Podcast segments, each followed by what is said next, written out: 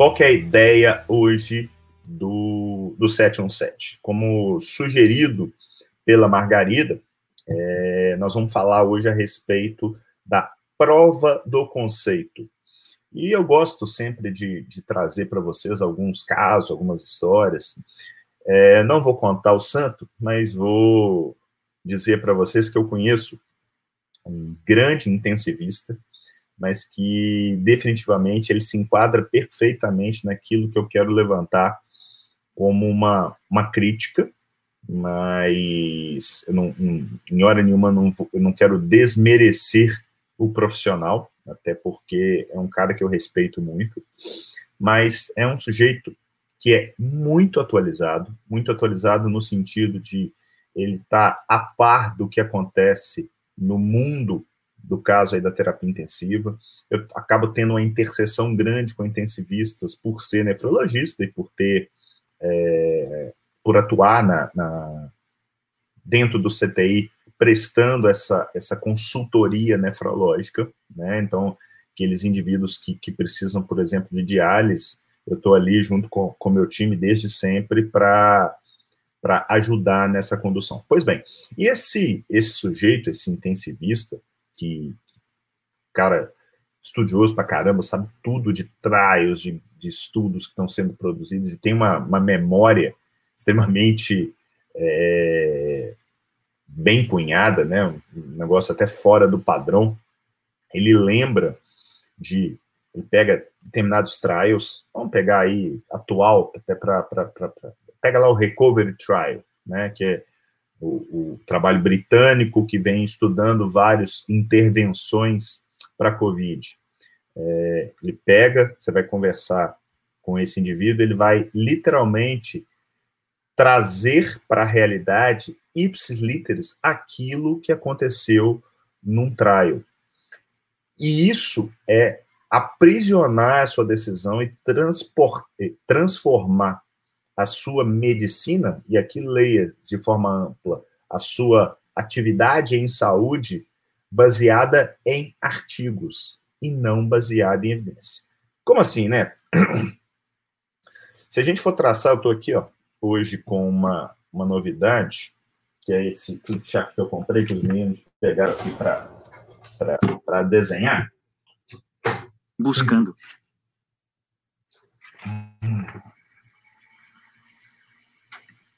Vou voltar na primavera, que era tudo que eu queria. Levo terra nova daqui. A Cine resolveu colocar uma música aqui pra mim. Muito louco. Vamos lá. Vou apagar aqui, a Laura vai ficar brava comigo, mas tudo bem. Eles resolveram fazer uns desenhos aqui e escrever com força. Deixa eu.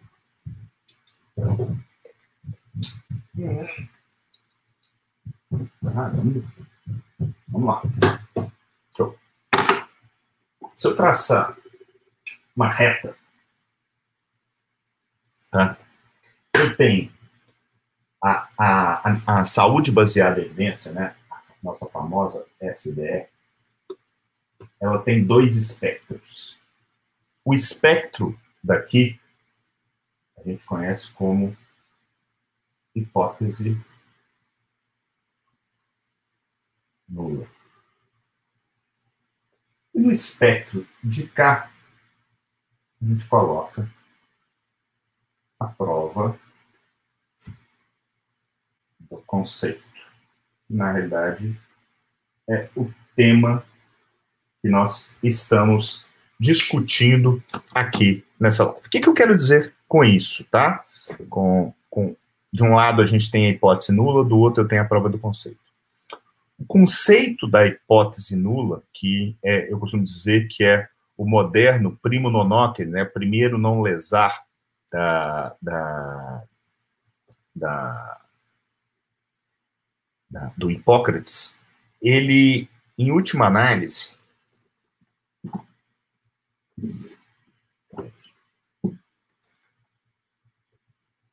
ele, em última análise, o que, que ele está demonstrando esse, esse, esse conceito aí da, da hipótese nula.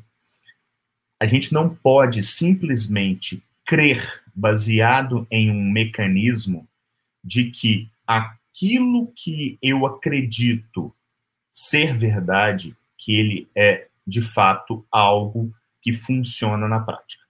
Fala um pouco mais sobre isso, Neto. A hipótese nula diz que eu tenho que provar que algo é bom para ser usado e não que é ruim para deixar de ser. Eu gosto de aproveitar o cenário é, vigente, e o cenário vigente hoje que a gente tem é basicamente o da Covid. É, o que, que a gente tem nesse cenário? Pessoas extremamente amedrontadas, querendo, por exemplo, utilizar de possíveis intervenções que mecanisticamente têm algum sentido, mesmo que seja na cabeça delas, mas que não conseguiram, à luz da evidência, provarem-se benéficas. Exemplo, cloroquina da vida. Né? A gente está vendo ao longo dessas últimas duas semanas aí, essas bizarrices que têm sido veiculadas aí em nível nacional em função dessa CPI, né, um completo despreparo de uma série de pessoas de acreditarem que simplesmente ter um artigo significa ter uma evidência de qualidade, e quem me segue aqui já entende muito bem a respeito disso. Então, um espectro é esse.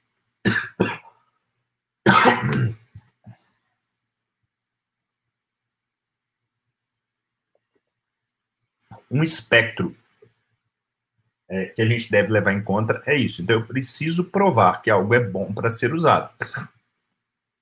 No outro extremo, a gente trabalha com a prova do conceito.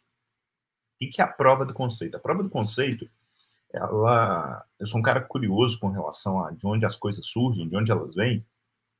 E pelo que eu andei estudando, a primeira descrição dela é na década de 60. E ela tem muito a ver com relação à prototipagem. Cada vez mais utilizada esses, isso dentro do cenário da TI, dos microcomputadores e por aí vai. Mas a prova do conceito aqui dentro da, da, da saúde baseada em evidência significa não só através de um artigo, um estudo, mas de um conjunto de evidências, eu conseguir gerar um conceito de que algo, no caso, vamos falar dentro da terapêutica, que alguma intervenção funcione e dentro daquela intervenção eu tenho que ter a capacidade de lançar mão de dados indiretos, de ter complacência, de traduzir aquele conceito que foi validado num contexto extremamente restrito, com normalmente indivíduos de alto risco para determinada situação, eu consegui transportar aquilo para o dia a dia para tratar o seu Zé. Porque se jogar no lixo a hipótese nula é um erro, eu ficar refém, como esse intensivista que eu citei no início, refém do artigo, ah, não, o artigo diz que o, o, eu devo tratar indivíduos acima de 70 anos que têm a creatinina acima de 2,5 com essa medicação. E aí, de repente, a pessoa começa a achar que isso não pode ser extrapolado para quem tem uma creatina de 2, ou para quem tem 66 anos. Então, o criar o conceito, ele é importante, mas a partir do momento que eu tenho esse conceito criado, e eu já citei aqui para vocês, dificilmente a gente tem o fenômeno da interação. O que é o fenômeno da interação? algo que funciona em determinado grupo, ele normalmente ele vai funcionar no todo. Ele dificilmente vai ter uma intervenção, uma droga, uma cirurgia que funcione em mulheres e não funcione em homens, que funcione em idosos e não funcione em pessoas de meia idade. Então, é óbvio que, que eu estou falando aqui da regra, exceções existem. Mas a partir do momento que eu conheço um determinado conceito, de que determinada intervenção funciona, eu posso transportar isso para a minha prática clínica diária. Pois bem, é, só colocando todo mundo na mesma página, esse conceito ele pode ser, ele, ele vem sendo validado ao longo de uma cadeia de estudos que vão começam desde experimentação básica até passar por os estudos clínicos, que, para quem não conhece, tem basicamente, isso virou, muita gente tem falado isso no dia a dia por causa da Covid, né? Tem os estudos que vão de fase 1 a fase 4. Então, que eles, eles são a posteriori dos estudos é, pré-clínicos. Quais que são os estudos pré-clínicos? Aqueles, por exemplo, em modelos animais, tá? Então, o estudo fase 1 normalmente são estudos pequenos, em indivíduos saudáveis, testando uma droga, no caso aqui eu estou falando da intervenção é, terapêutica, testando essa droga é, do ponto de vista de segurança. Então, doses, efeitos adversos, vias de administração e por aí vai. Passado esses estudos fase 1, a gente parte para os fase 2. Nesse, continua sendo validada a questão da segurança, tá aí o primeiro não lesar de novo do Hipócrates, mas começa-se a testar a eficácia dentro de um cenário de doença. É, então, eu testei lá ah, o corticoide é, para saber doses, se ele funciona, se ele não funciona. E agora eu começo a testar o corticoide dentro do cenário da COVID, tá? Esse é o estudo fase 2.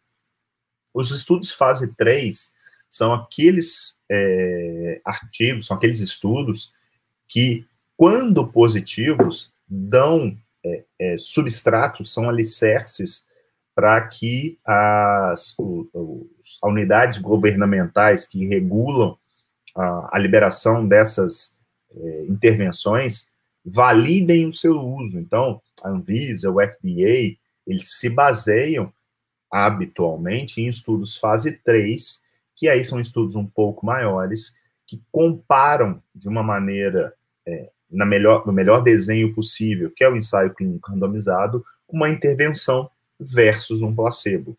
Ali segue-se sendo testado a eficácia e segurança daquela intervenção, mas de uma maneira a diminuírem-se os vieses tão presentes nos estudos fase 1 e fase 2, por não ter placebo, por eventualmente não ser é, controlado por placebo, por eventualmente não ser cegado, e por aí vai.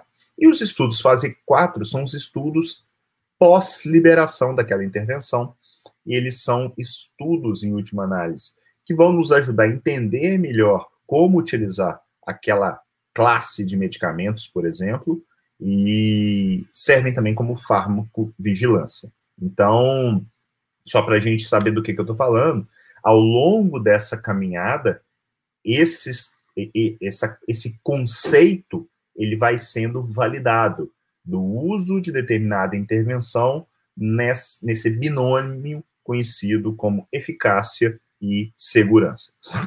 Bom, a partir do momento que eu crio esse conceito, ele tem que servir, e aqui tem que ficar um. um, um para quem está aqui e quer levar uma mensagem para casa, essa é uma mensagem importante. Para quem lê um artigo, aquele artigo ele tem que ser norteador, mesmo que positivo. Pô, Neto, como assim? É, eu já citei esse caso aqui de um indivíduo que foi meu paciente, ele faleceu, mas indivíduo que tinha uma insuficiência cardíaca muito grave, é, e além de tudo desenvolveu uma doença renal crônica, e por isso ele virou meu paciente, ele fazia diálise peritoneal. E um cara inteligente pra caramba e altamente questionador, tá? E no cenário da insuficiência cardíaca, a gente tem um tripé altamente validado com redução de desfecho clínico, ou seja, eu estou falando de estratégias que reduzem, por exemplo, morte. E reduzem morte numa, numa magnitude bastante interessante. Algo que varia aí na casa de 20% a 30% para essas três condutas. São três classes de drogas que formam o tripé do tratamento da insuficiência cardíaca os inibidores de ECA ou os BRAS, os beta-bloqueadores e é, os, os, bloqueadores, os diuréticos poupadores de potássio. Esse, esse tripé, ele está bem validado o seu uso na insuficiência cardíaca. E o que, que acontecia com esse, com esse meu cliente? Ele passou em vários cardiologistas. Os cardiologistas queriam, a todo custo, dar essas três classes de medicamentos e algumas outras para ele. E ele chegou para mim falando assim: Neto, eu não fico bem. Eu tomo essas medicações, todas elas de modo geral. Ele chegou, ele estava assim, gato escaldado, né? Eu tomo, eu pioro. Eu me sinto pior, eu não saio da cama. É, não é possível.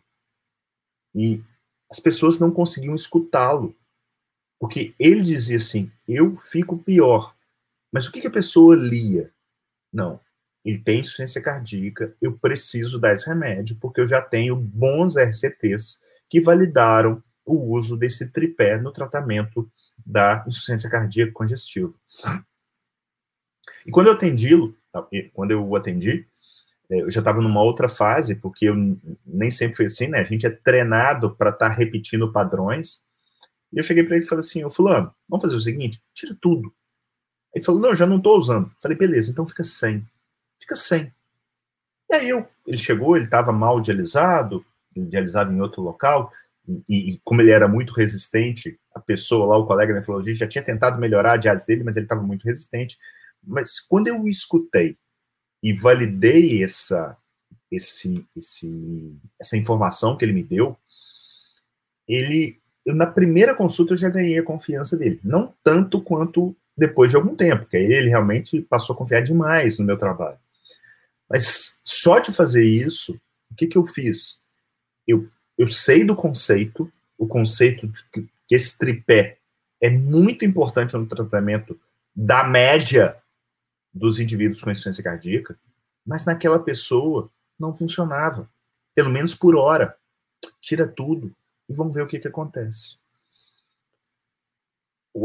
A coisa andou, continuou caminhando, e ao longo dos meses que se seguiram, eu fui tentando pequenas intervenções, porque é outra coisa que acontece com muita frequência. As pessoas pegam um determinado trial, e ele tem lá, por exemplo, utilizando um inibidor da ECA, uh, o captopril da vida, o enalapril que seja, no tratamento da insuficiência cardíaca. E aí, o que que esse, o que que o, o, o profissional que copia artigo, ele acaba fazendo? Ele pega a dose que foi utilizada no trabalho. Então, se a dose do enalapril foi 20 miligramas de 12 em 12, ele acredita que ele precisa dar aquela dose para obter o resultado é, esperado.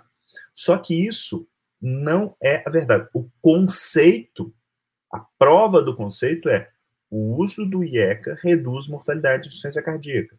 Não significa que precisa ser 20 miligramas de 12 em 12. Imagina, eu posso ter indivíduos de 100 quilos e indivíduos de 50 quilos.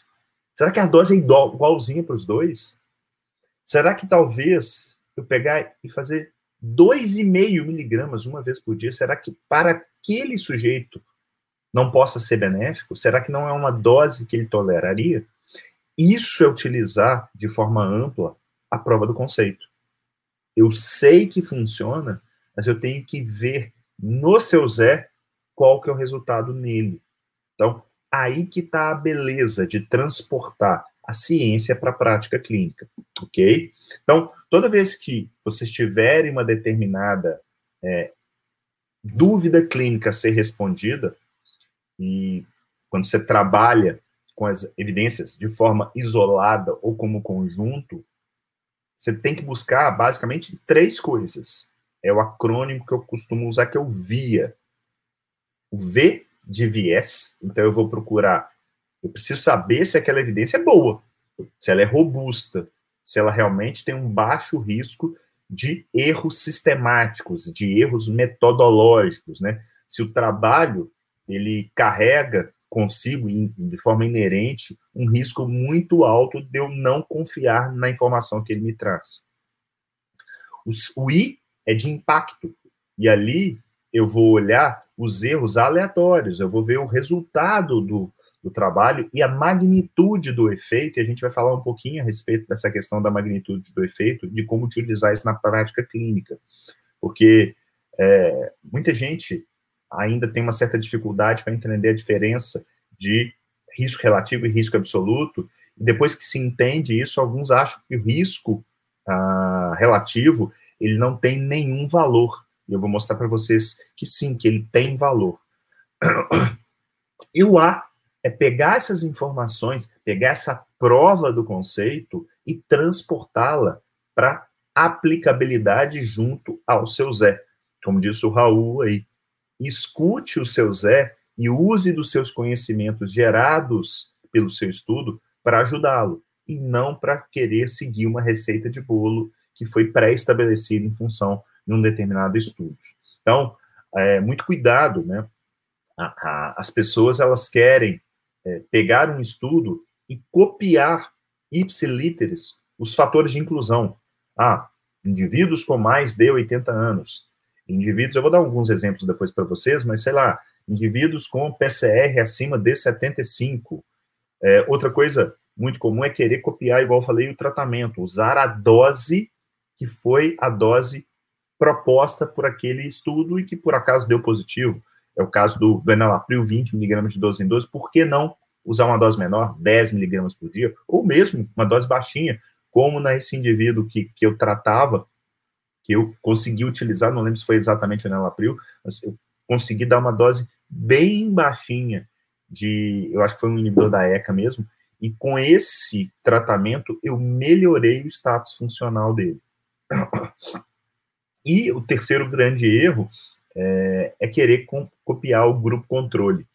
Como é que, o, talvez o, o, um dos exemplos que, que me vem à mente aqui de supetão, que mais me remete a isso, é, eu trabalhei durante cerca de 10 anos com terapia intensiva, e quando eu ainda estava no, no é, atuando como intensivista, saiu um, um, grande trabalho. Na verdade, se estudava no início do século XXI, estava se estudando muito a questão de sepse e vários RCTs sendo publicados nesse sentido. E nesse momento é, saiu um grande trabalho, eu não lembro exatamente onde, mas comparando transfusão é, dentro da terapia intensiva de forma mais liberal a ponto de manter a hemoglobina desses desses pacientes acima de 10, ou apenas quando ela caísse de 7.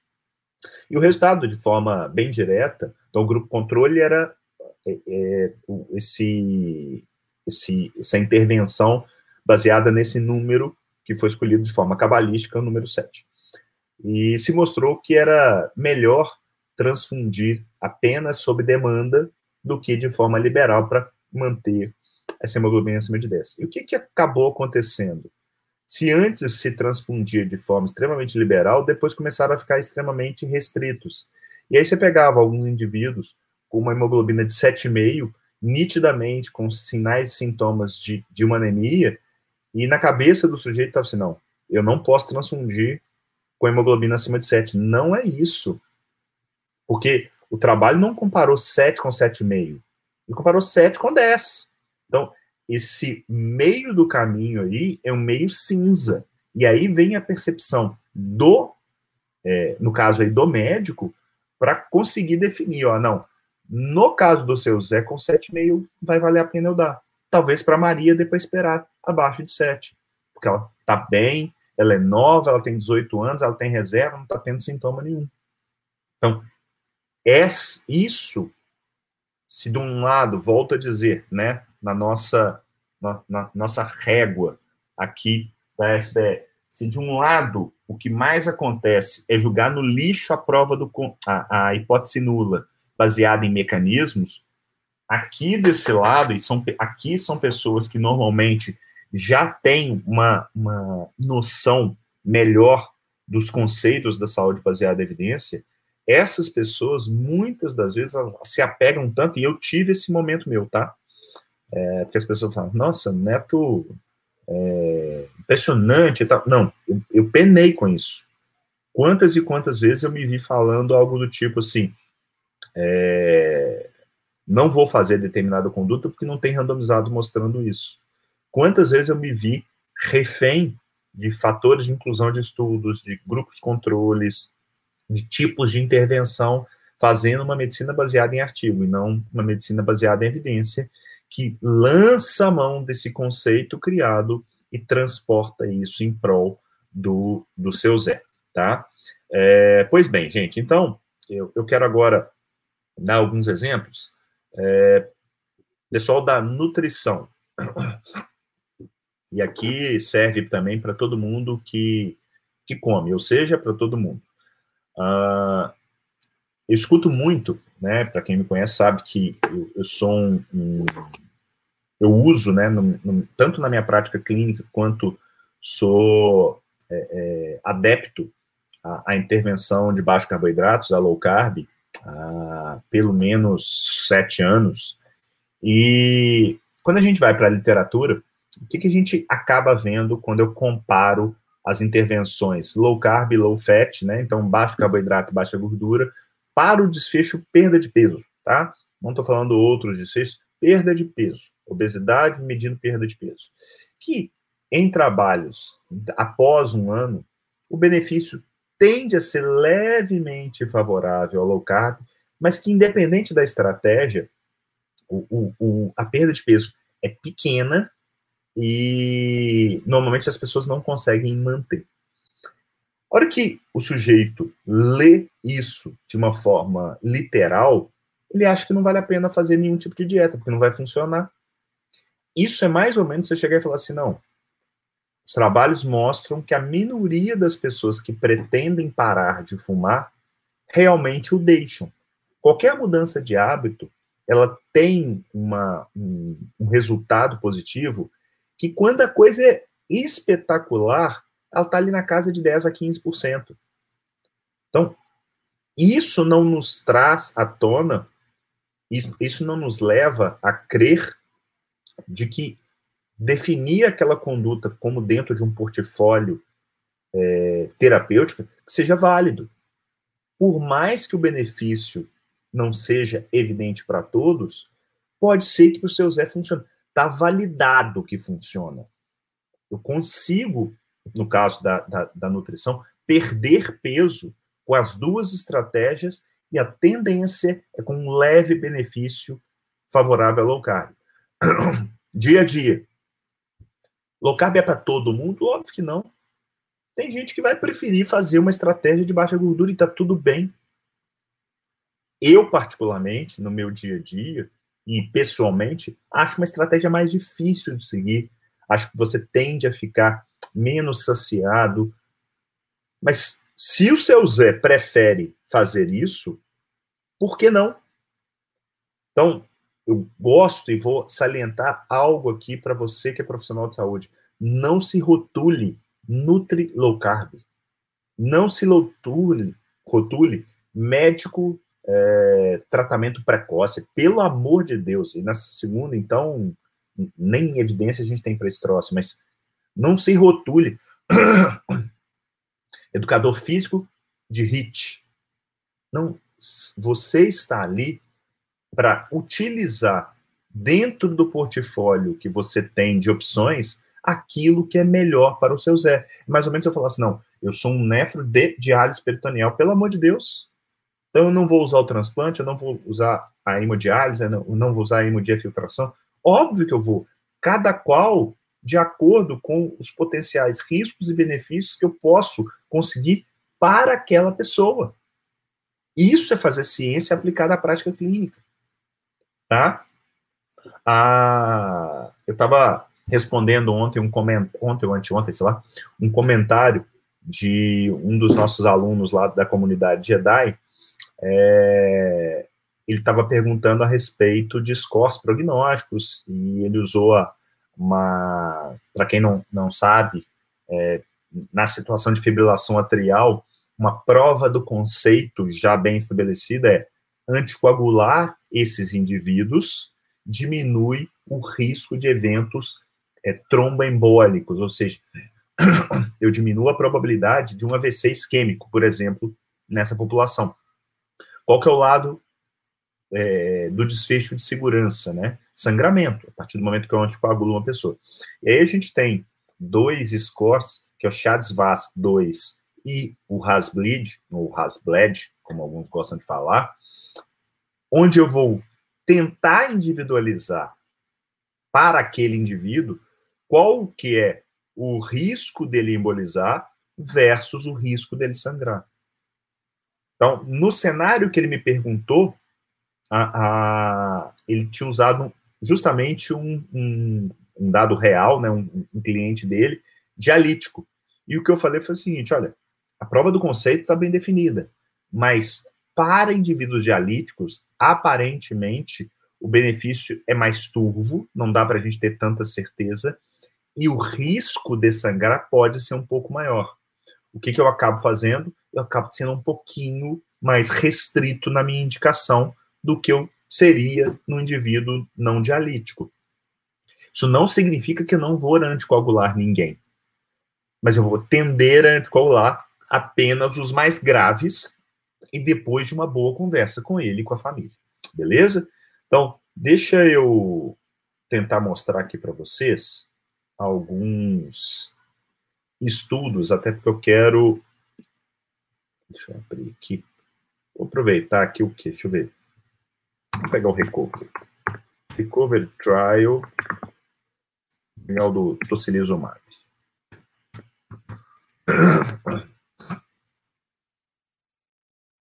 Recover. Tá aqui no.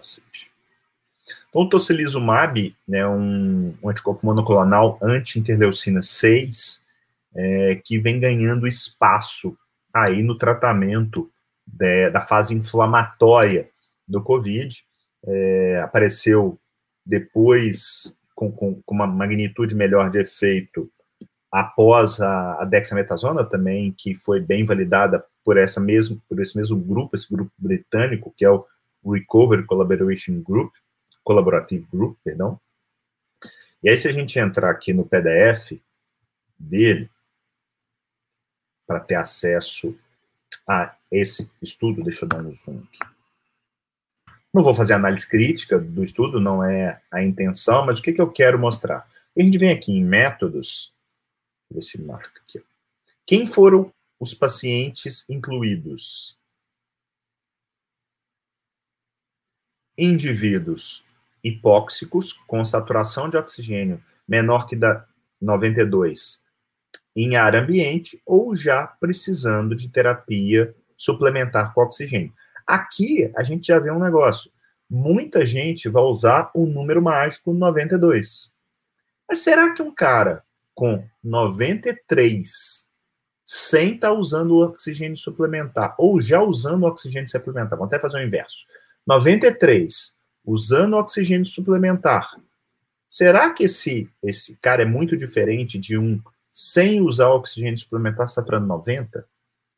Então, muito cuidado na hora de. Ou um sujeito saturando 93 sem usar oxigênio suplementar. Será que ele é muito diferente de um usando 92? E outra, né? A PCR maior do que 75, que era uma é, forma de se medir inflamação, tá? Mas será que em um indivíduo que às vezes já está usando corticoide, a dexametasona, será que o PCR não pode estar às vezes mais baixo por causa disso? E aí de repente você encontra uma PCR de 60, fala assim, não, não vou usar. O Recover sugeriu usar acima de 75. Por que eu estou falando isso? Porque que hora que isso aqui eu estou passando de uma maneira rápida para essa avaliação de vieses, né, o V do VIA, e aí a hora que eu venho para o impacto, a gente vem aqui, ó, isso, o, a gente já, só uma coisa aqui para vocês, ó, é um trabalho aberto, tá, ele não é cego, e aqui um comentário bem legal, todo trabalho aberto, ele é julgado no lixo de maneira nenhuma, mas trabalhos não cegos exigem desfechos bem objetivos. No caso dos desfechos clínicos, desfechos duros. No caso aqui foi mortalidade, ou seja, eu não preciso estar cego para saber quem morreu quem não morreu. Então, não se faz tão necessário o advento, né, o, o, a, a, o cegamento, para tratar, para utilizar é, desse, desse ferramentário dentro da metodologia desse trabalho. Então, o resultado aqui, ó, eu tenho, vamos lá, opa, até aqui. Aqui eu tenho já a ideia, ó, a taxa de desfechos, 31% no grupo tocilizumab, eu fiz isso, 31% de mortes aqui, versus 35% naqueles que não usaram. Então, vamos, vamos lá, é, aqui para o nosso quadrinho. Eu já vou até trazer para cá os números. Vamos lá. 31 e 35. 31 foi o tocilizumab. E 35 o placebo. E aqui embaixo a gente tem o, a taxa de eventos, o risco relativo aqui foi de 0,85, com intervalo de confiança variando de 0,76 a 0,94. Ok. Beleza. Então, deixa eu voltar aqui para a tela cheia com vocês. Acho que se está legal. Tá. Deixa eu só apagar esse, esse, ideia. Então, o que, que nós temos, gente?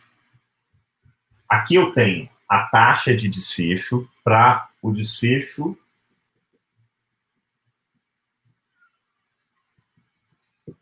morte. Tá? O que, que eu tenho? Eu consigo já, a partir disso aqui, ver significância estatística. O que, que eu estou provando com isso?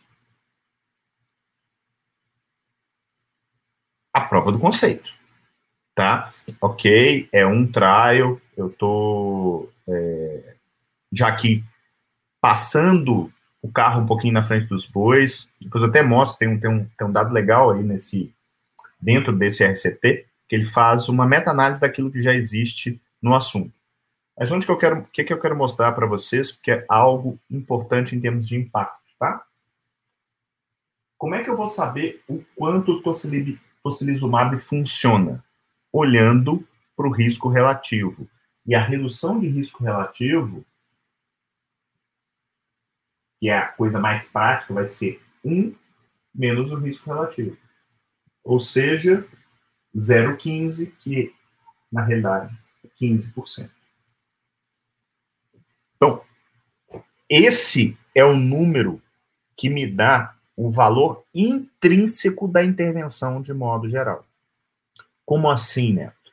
Porque muita gente, já que está um pouquinho avançado aí nos conceitos de saúde baseada em evidência, pega aqui e fala assim: não, o que eu tenho é uma redução absoluta de risco de 35 menos 31, 4%.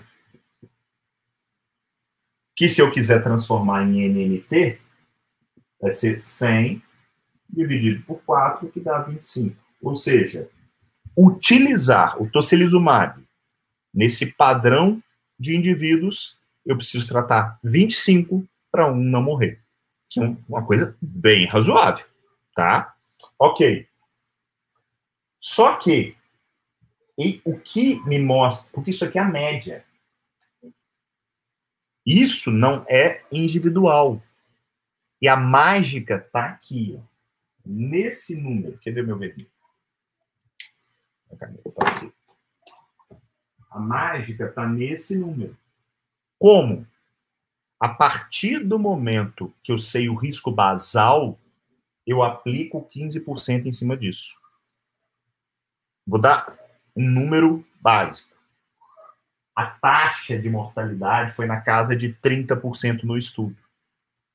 Concordam comigo que um indivíduo que está fora do CTI, que está precisando de oxigênio, é muito diferente de um indivíduo que já está em ventilação mecânica, ou que está evoluindo rápido, com piora muito rápida. Então, eu posso ter um sujeito que está com 50% de probabilidade de morte, eu posso ter um sujeito que está com 10%.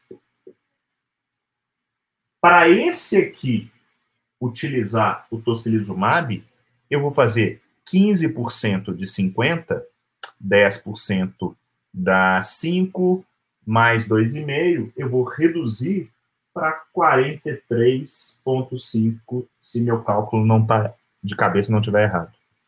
Enquanto que aqui, 10% 1, eu vou reduzir para 8,5.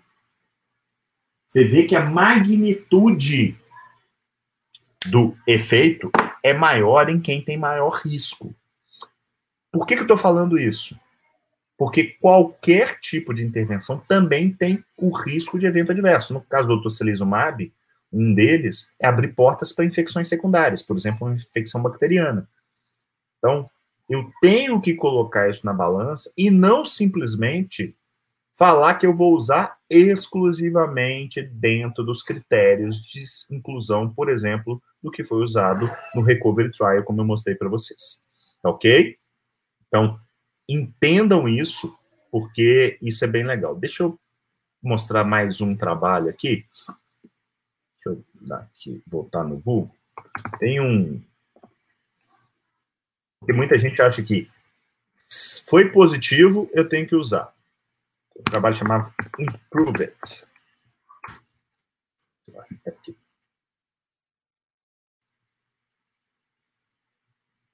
O Improve It foi um estudo publicado em 2015 e ele testou em indivíduos de altíssimo risco cardiovascular a adição do ezetimibe, tá, da ezetimiba, à terapia com estatina tá? A terapia de estatina já bem validada, tá? E qual que foi o resultado? Eu tenho aqui, ó, aqui embaixo, um hazard ratio de 0.93. Vou arredondar aqui para 0.94, tá? Então,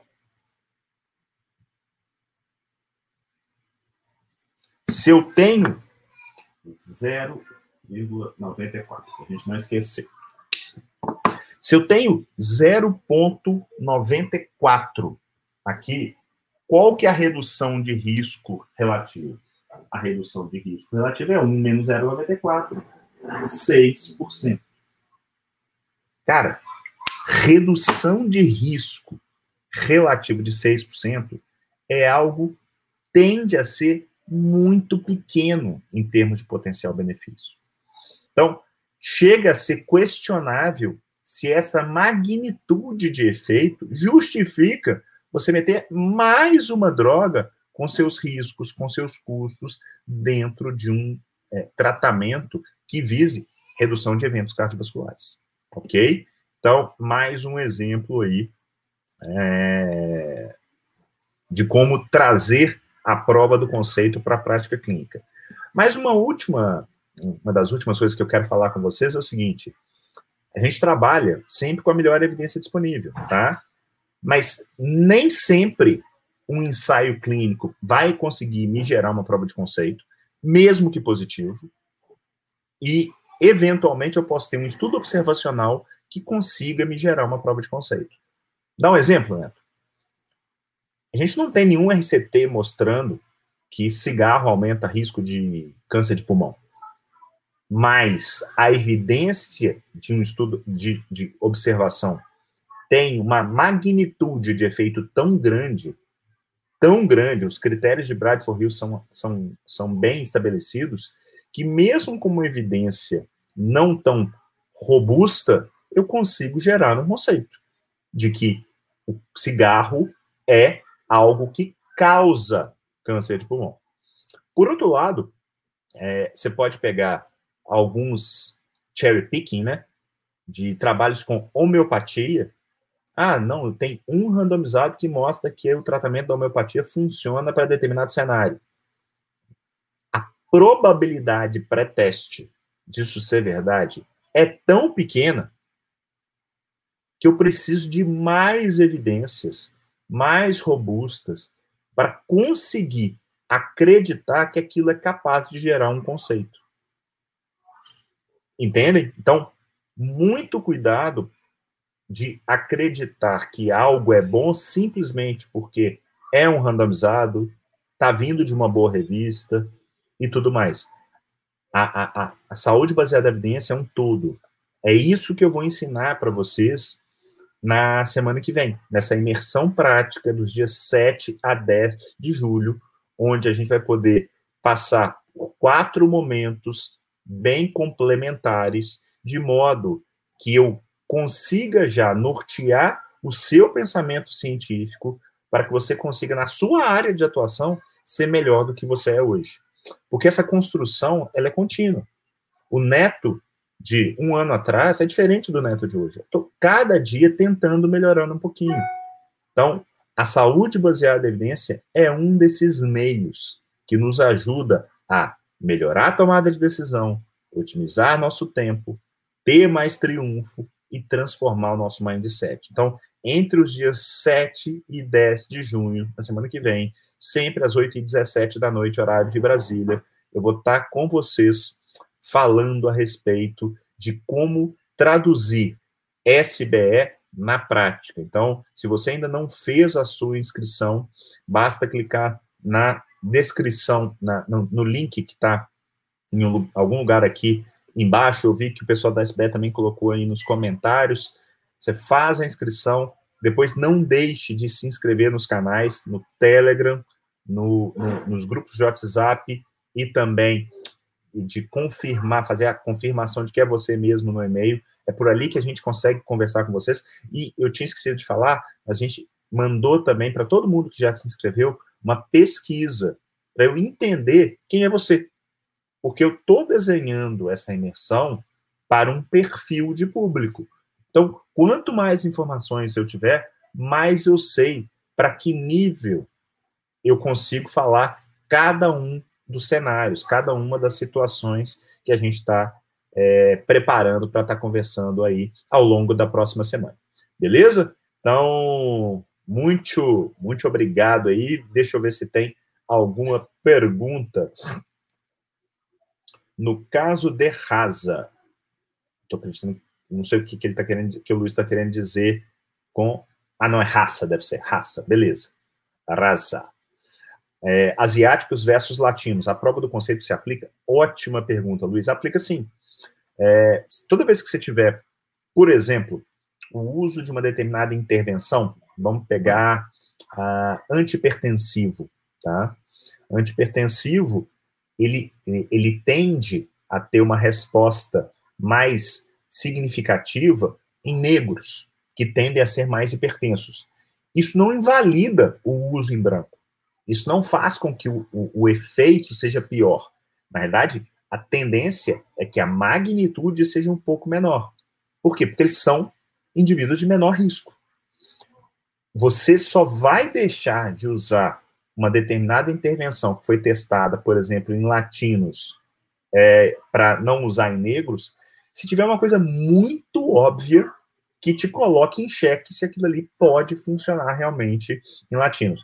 Eu, que sou nefrologista, eu trabalho numa situação é, onde o meu indivíduo extremo, que é aquele que faz diálise, aquele que foi transplantado, eu tendo a ser ter sempre um pezinho um pouquinho mais atrás. Não porque determinada intervenção não funcione neles. A tendência é que funcione, talvez em magnitude diferente. O problema é que nesse indivíduo o risco também tende a ser um pouco maior. Por exemplo, igual eu falei, a anticoagulação. É, é dessa desse exercício que se faz de prós e contras para o seu Zé que a gente consegue definir sem certeza, e isso tem que ficar muito claro, e a gente vai falar muito sobre isso, sobre essas incertezas na semana que vem. É preciso colocar na nossa cabeça como profissional e depois conseguir transmitir isso para os nossos clientes de que a gente não tem certeza. Eu tendo a usar a melhor evidência para aquele indivíduo considerando que eu vou ter benefício. Mas como eu bem digo para os meus residentes, em medicina você pode fazer tudo certo e dar tudo errado, ou você pode fazer tudo errado e dar tudo certo. O que a ciência te dá é uma probabilidade maior de acertar. É só isso, beleza? E que bom que você gostou, Margarida. Feita aí com, com a sua dica, com, seu, com a sua sugestão. É, o 717 ele vem para completar esse, essa lacuna, né, de, de, utilizar conceitos práticos, conceitos teóricos de SBE na prática clínica. Ele fica aqui disponível para todo mundo gratuitamente por uma semana até quarta-feira que vem. Então, se você quiser ver, rever, pode ficar à vontade. E depois ele vai para o repositório dos alunos da comunidade Jedi da SBE, que muito em breve a gente vai estar tá abrindo possibilidade aí de novos entrantes. Beleza? O que mais que nós temos aqui de perguntas? Margarida tem uma pergunta aqui, ó. A prova do conceito, pelo que entendi, seria o jeito do profissional sair da caixa e aplicar na prática o que mostram os estudos. No entanto, seria a chance para se usar de forma emocional. Ah, eu não diria que emocional, Margarida, mas eu te diria o seguinte: a gente não pode cair nessa. É, ah, boa, isso. É, isso não pode. Dentro daquela régua que eu coloquei, eu não posso. Eu primeiro preciso gerar o conceito. Então, o conceito não pode ser simplesmente um achismo mecanístico. Ah, eu acho que ivermectina funciona para COVID, eu tenho evidências de do doutor fulano lá da Espanha que usa isso e na, na cidade dele ninguém morreu. Não, isso é, isso é piada de mau gosto. A partir do momento que você tem uma evidência estabelecida, em menor ou maior grau, você consegue fazer extrapolações baseada naquele conceito que foi gerado. E nesse conceito que foi gerado, a gente traz para a luz da, da, daquele indivíduo se vale a pena ou não. Que é um negócio que funciona maravilhosamente bem e que nem todo mundo recebe. Inibidores de SGLT2 são medicamentos que nasceram para tratamento do diabetes e já vem se, se, mostrando benéficos no cenário de insuficiência cardíaca, nos cenários de, de nefropatias proteinúricas, é, de doença renal crônica. Por que eu não uso para todo mundo? Tem gente que não tem dinheiro. Tem gente que não tem como comprar. Se eu, se eu, prefiro chegar e falar assim, não, gasta com isso do que com isso, por mais que a evidência seja muito óbvia e que seja muito boa. Isso é transformar saúde baseada em evidência em prática clínica. Essa é, essa é a beleza do, do negócio. Tá? Ah, é, é, Mário, é, é, mais ou menos isso mesmo. É, não sei se a palavra seria mais racionalizar, eu gosto mais de individualizar. É, você pega aquele conceito e que foi criado, que foi cunhado, e você individualiza junto ao, ao seu cliente. Então, mas a, o, o termo prova do conceito, ele exige, exige, exige-se uma evidência suficientemente boa, e isso não significa ser só RCT, mas vai vir principalmente de RCTs e das revisões sistemáticas de RCTs. A partir dali, a gente consegue extrair uma prova de conceito e transportar aquilo para a nossa prática clínica de diálise. É uma dúvida colocada aqui: quando você pode extrapolar sem exagerar? Isso é a mágica do dia a dia. A gente tem que trazer, porque um mesmo conceito para uma mesma situação, eu pego lá dois indivíduos que têm fibrilação atrial, que têm riscos similares de sangramento e de é, eventos tromboembólicos, e dependendo, o Zé tem mais medo de sangrar a cabeça, enquanto que a Maria tem mais medo de ter um AVC isquêmico. Então, é, essa conversa, não, ela não, ela não tem uma receita de bolo. Não tem essa de até onde eu vou, até onde eu não vou. Dependendo da situação, você pode lançar a mão de um conceito, às vezes, não tão bem estabelecido, mas numa é, é, num determinado indivíduo, onde está é, tá acontecendo algum desfecho presente bem óbvio. Por exemplo, ele está tendo dor, e eu quero tratar essa dor e eu vou lançar a mão de algum tratamento, às vezes não tão bem estabelecido em termos do seu conceito.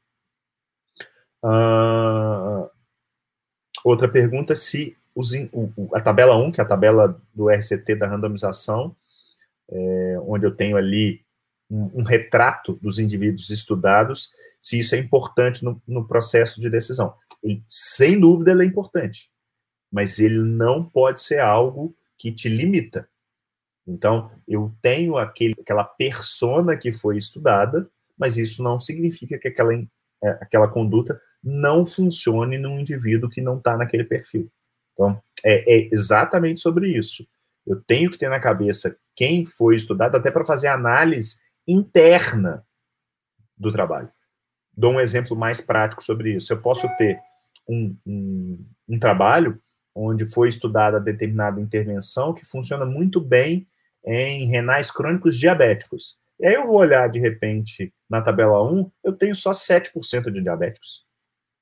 Poxa, e aí o estudo é negativo. Eu vou falar, peraí, o poder desse estudo ele é muito baixo, provavelmente porque a amostra foi mal escolhida. É para isso que serve esse olhar, não é para é, dificultar a extrapolação da prova do conceito. Beleza? Então tá, gente. Eu acho que, de modo geral, tá dado o recado.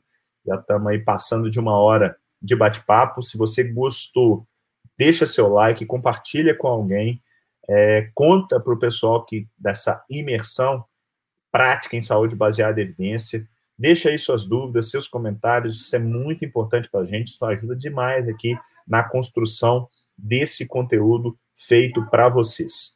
Beleza? Então, muito obrigado mais uma vez pela participação. Nossa aula fica aqui disponível por uma semana e depois ela é migrada para o repositório dos Jedi da SBR, né? Que a Margarida faz parte, assim como outros que eu vi aqui passando pela live hoje. Combinado? Grande abraço, espero você semana que vem na imersão prática em saúde baseada em evidência. Forte abraço, fiquem com Deus, bom feriado, bom final de semana aí para todo mundo. Tchau, tchau.